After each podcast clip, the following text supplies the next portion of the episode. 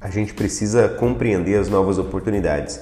Nós passamos a vida inteira em determinada profissão ou em determinado modo de pensar e nos esquecemos de observar que muitas vezes o meu sucesso está fora do quadrado que eu me criei.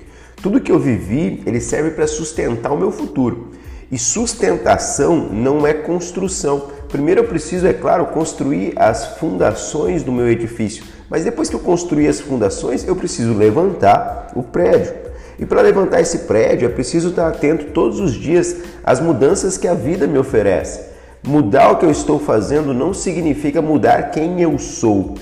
Se a gente pegar lá na Bíblia, o apóstolo Pedro, que depois vem a ser o sucessor de Cristo, o Pedro ele não deixou de ser pescador, ele não deixou de ser filho de Zebedeu, eles não deixaram de ser quem eles eram.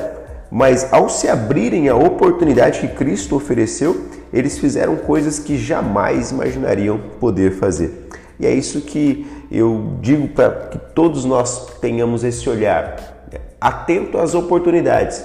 O que, que, está batendo na tua porta, batendo na tua janela, te mostrando, olha, segue por aqui, você não vai precisar mudar quem você é, você só precisa ter novas atitudes para ter melhores resultados. Quais oportunidades você está perdendo por se recusar a se abrir a fazer algo diferente.